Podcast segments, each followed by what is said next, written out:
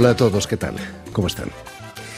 Los que vivimos en grandes ciudades como París sentimos a menudo la necesidad de evadirnos, de escapar, de salir, como canta Violeta en la Traviata, de este populoso desierto que llamamos París. Precisamente, nuestro invitado de hoy, el artista mexicano Santiago Evans Canales, nos invita en la exposición que inaugura este jueves en el Instituto Cultural de México, aquí en París, al viaje, a deambular, a perderse en la exuberante vegetación que nos ofrece la naturaleza.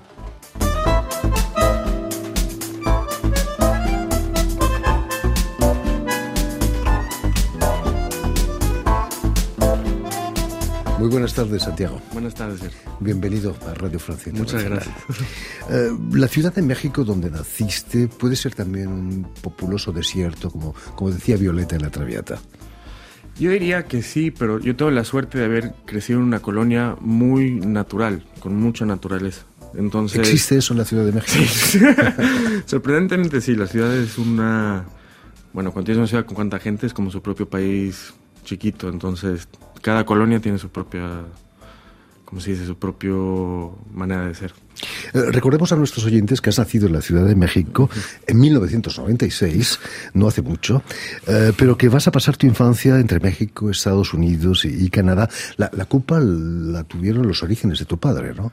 Sí, lo tuvieron las orígenes de mi padre, su trabajo y honestamente un poco la violencia de México en el 2005, 2004, que fue la primera razón por qué nos fuimos y luego un poco por el trabajo de mi padre y los orígenes de él en Estados Unidos. Pero que tenía orígenes argentinos también, me contaste. También argentinos. ¿Había artistas en tu casa? Mi bisabuela fue artista, pero más, o sea, artista de, se dice Sunday Painter en inglés, ¿no? De domingo pero con ella crecí mucho y, y, cuando vivía en México iba a su casa en Cuernavaca y me quedaba a dormir en, en su atelier, su estudio, dormía en su estudio. Ahí empezaste a, a sentir, a oler la trementina quizás del, del, del óleo. sí, es un olor que tengo de mi niñez, entonces cuando veo un estudio todavía me recuerda eso. ¿Y cuándo empiezas a interesarte seriamente por la pintura? Este, pues la verdad cuando era chico siempre fue mi sueño y me preguntaban y yo quise ser pintor. Como Entonces, tu bisabuela. Como mi bisabuela, exactamente. Fíjate. Y lo empecé a tomar más seriamente cuando hice la prepa en California. Me invitaron a un programa en Rhode Island, en la escuela de diseño de Rhode Island. Entonces hice seis semanas en Rhode Island y vi que puede ser carrera y ahí es cuando ya me empecé a poner más en serio. Eh, curiosamente vas a estudiar Bellas Artes en la ciudad belga de Amberes. Eh, ¿Qué, ¿Qué, es lo que te llevó a Amberes? Pues originalmente estaba estudiando Bellas Artes en Chicago, en el Museo de Chicago, en el Instituto de Chicago.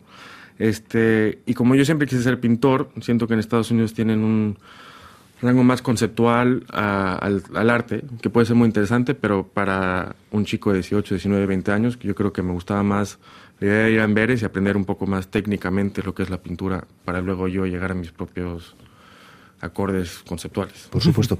Amberes, además de belga, es flamenca eh, y no es porque a principios del Renacimiento fuera eh, una parte de España, ¿no? Eh, ¿Sentiste esa tradición pictórica en, en, Amberes? Sí, diría que hasta ahora sigue muy viva. La, la, la, línea la puedes ver entre hasta mis profesores y los profesores de mis profesores y llegarla muy lejos a, a los flamencos primitivos y los Rubens y nos llevan muchos museos y, y creo que más que otros países sí tienen, y más que otras ciudades, esa línea sigue muy viva en Amberes. Amberes es una ciudad donde se habla flamenco. Uh, sí. ¿Aprendiste un poco de flamenco allí? Aprendí un poco, lo entiendo un poco. Fue la primera vez que aceptaban a gente que no hablaba flamenco, de hecho, en la escuela. Entonces, la transición todavía era un poco más flamenca. Digamos. ¿No bailaste flamenco? No, no. Por supuesto. Pero. El arte decíamos que estaba muy presente allí, gracias a una burguesía pujante, una novedad en la historia, con, con, mucho dinero, ¿no? Uh -huh. siguen habiendo coleccionistas tan, tan ricos como, como en la época de, de la dominación española. No sé si tan ricos, pero yo sé que en Bélgica hay mucha gente que aprecia la pintura, el dibujo, los libros. Entonces, creo que hay, hay numerosos coleccionistas de, de, arte en Bélgica, en comparado con otros lugares. Por supuesto. Eh, vas a continuar tus estudios de arte eh, a Londres, a la Royal College of Art. Eh, es otro universo, pero no menos húmedo, ¿no? No, de tanto no, como en Amberes. muy similar en el clima, en otras cosas muy distintas, pero muy similar, digamos. ¿Qué, ¿Qué, te llevó a Londres, por ejemplo? Pues de hecho es una academia que siempre me, eh, muchos de los artistas que me han encantado en mi vida, Crisofili, David Hockney, fueron en esa escuela. Entonces fue un sueño mío y cuando tuve la oportunidad decidí tomarlo y a esa escuela. Es otro mundo, ¿no? muy distinto. Inglaterra. eh, Sí, a mí me encanta la comedia de allá, me encanta. Me la paso en el teatro. Sus, eh, todos sus museos son gratis, entonces es muy interesante poder ir todos los días al mismo museo y ver algo un poco distinto. Quizás, eh, Santiago, la exuberancia cromática que estamos viendo en tu pintura viene de, de haber vivido tanto tiempo en el norte de Europa, en esa gris Europa. ¿no? ¿No hay una cierta nostalgia del- de tu México natal? Pues yo diría, hay una nostalgia de la luz de mi México natal, que cambia el color un poco, porque de hecho cuando vas a Dinamarca y así puedes ver un poco de color, pero el, color no brilla de la misma manera. Pero en eso yo creo que un poco de mi México natal, más que nada de la ciudad de Cuernavaca, que era cerca de, la Ciudad de México, donde visitaba mi abuela. Y la, la vegetación también, ¿no? Que imagino que el verde que encuentras en la selva mexicana no, no existe en, el norte de Europa. No, es un, un verde mucho más cálido. Que... Eh, tu primera exposición personal vas a inaugurarla ni en Bélgica ni en Inglaterra, eh, sino en Alemania, en Frankfurt, sí. también en el norte de Europa, que, que estabas destinado a eso, ¿no? ¿Cómo, cómo, ¿Cómo viviste esa primera exposición Pues fue algo muy inesperado porque fue justo cuando empezó la pandemia. en plena pandemia? en plena pandemia y seguía en la escuela y un galerista de Alemania fue a pasar por los estudios. Creo que vio mi trabajo, alguien le pasó mi Eso en número. Londres. No, en, en Amberes, de hecho. En Amberes. sí. Entonces, este, pasó a verlo, me llamó y me dijo que si queríamos hacer una exposición juntos. Y nunca había ido a Frankfurt. entonces- Son muy serios los alemanes, ¿no? Podríamos decir Eso. bueno, es una, una cultura un poco muy distinta de la latina, diría yo. Por supuesto. ¿Cómo, cómo viviste esa pandemia, esos meses de, de confinamiento? Este, por suerte encontré un estudio en Amberes, al principio de la pandemia. Entonces fue puro trabajo, mucha pintura. Al principio estaba pintando en mi departamento, pero no era tan bueno estar viendo un video y siempre estar viendo una pintura y criticándola todo el tiempo. Entonces me tocó mucha suerte. Realmente esta pandemia ha sido fértil para, para muchos artistas, ¿no? Sí, no, había, no había aviones, no había autos, no había... Estabas tranquilo, ¿no? No había gente. sí. No había visitas tampoco muy oportunas. Exacto. Eh, y justo un año más tarde vas a exponer aquí en París, en la Galería de Rouillon. Eh, para un pintor, París me imagino que es más que un populoso desierto. ¿eh? Sí. yo- ¿Qué París. suponía París para ti?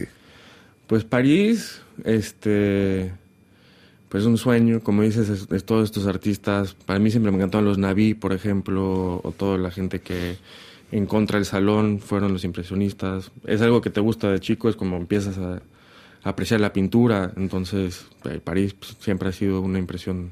Tienes algo de fovista, ¿no? Esos pintores que utilizaban el color como, casi como fieras, ¿no? Como dice su nombre, ¿no? Sí, me encantaba el fobismo, usar el color un poco como si fuera su propia luz, su propia marca o su propia forma, digamos. sí. Eh, hablando de esa galería, la Galería de Rouillon, en la que expusiste aquí en París, es gracias a ella que inauguras este jueves una exposición en el Instituto de México. Han colaborado con el Instituto para, para prestarse obra. Eh, ¿Cómo ha sido esa colaboración? Muy buena, me ha tocado mucha suerte de trabajar con ellos ya tres años, entonces este es bueno, tengo a alguien que me ayuda, comunicamos sobre las, las obras, cuáles vienen, entonces, y también las, como las obras son de los últimos tres años, vienen muchas de, desde esa exposición de hace tres años que tuve con ellos en París, ahora, entonces me gusta en el sentido de que se puede ver toda la, la era de eso hasta ahorita. Vas a mostrar obra nueva, pero también hay, eh, bueno, obra antigua no tienes, como decías Sí, antes, no puede ser Hay un poco de, una retrospectiva, una mini retrospectiva, ¿no? una mini retrospectiva de un bebé, digamos.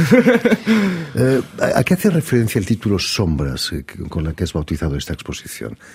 Se refiere un poco a, digamos, a las sombras que siempre usaba mi trabajo, porque me gusta mucho la luz, entonces la sombra se vuelve su propia forma en el trabajo. Se refiere a, los conceptos de la sombra siendo otro personaje en una persona, entonces cuando tú eres algo, tu sombra puede ser otra. Y este y también me gusta un poco el contraste que si lo lee alguien que no habla francés, le lee como hombres. entonces también en mis trabajos normalmente me uso a mí mismo, entonces me gusta que también tiene esa connotación con el español. Ah, viendo tu obra he visto muchos personajes eh, idealizados, parece eh, quizás mitológicos algunos, ¿no? Eh, o, o no, o son personajes de tu vida privada. Pues pueden ser una mezcla, creo que los convierto en algo como un, siempre lo llamaba como un realismo mágico, un tipo, leía mucho Marqués antes, entonces, este, lo, siento que si fueran de lo mío, chance vienen de mi, mi, propia inspiración, de mi propia vida, pero se vuelven algo completamente diferente en, la obra, sus propias historias, pienso que Después de haber expuesto en Londres, en Frankfurt, ¿cuál es el futuro de Santiago? este... ¿Qué, son, ¿Cuáles son tus expectativas ahora? Pues seguir exponiendo en el mundo. ¿En México, quizás? En México me encantaría regresar en mucho tiempo, cuando ya me sienta más establecido y tener... Ahí creo que todavía me espera madurarme un poco en la vida. hay un cierto nacionalismo en el arte. Eh, eso de haber vivido en el extranjero quizás sea un, un hándicap para ti, eh, para exponer en tu país, ¿no? no. Sí. Eh, nos ha traicionado, se ha ido a, a Bruselas, a Bélgica. Sí, siempre, hay un dicho en Latinoamérica que dice que no, no, no puedes ser profeta en tu propio país, ¿no? Entonces, sí, me, me, gustaría algún día regresar con todo lo que tengo de fuera a México. Todo lo que es cosechado fuera. En fin, pues, pues, ya lo saben, tienen una cita este jueves en el Instituto Cultural de México, en la Rue Vieille du Temple, aquí en París, para el vernissage de la exposición Sombras, Sombre en, en, francés, del artista mexicano Santiago Evans Canales, eh, que será el próximo Jueves, jueves. Gracias, Santiago, por haber estado aquí ¿eh? con nosotros. Eh, permíteme también que dé las gracias a Suel Kedir y a Guillaume Buffet, quienes se han ocupado hoy de la realización del programa. Y también saludar a nuestros telespectadores, que nos siguen en todo el continente americano, eh, gracias a la cadena Unión Continental Latinoamérica y una red que se llama TAL, TAL, que reúne televisoras públicas y universitarias de toda América Latina. Y a ustedes, muchísimas gracias por su atención. Les damos cita para una nueva edición de El invitado de Radio Francia Internacional.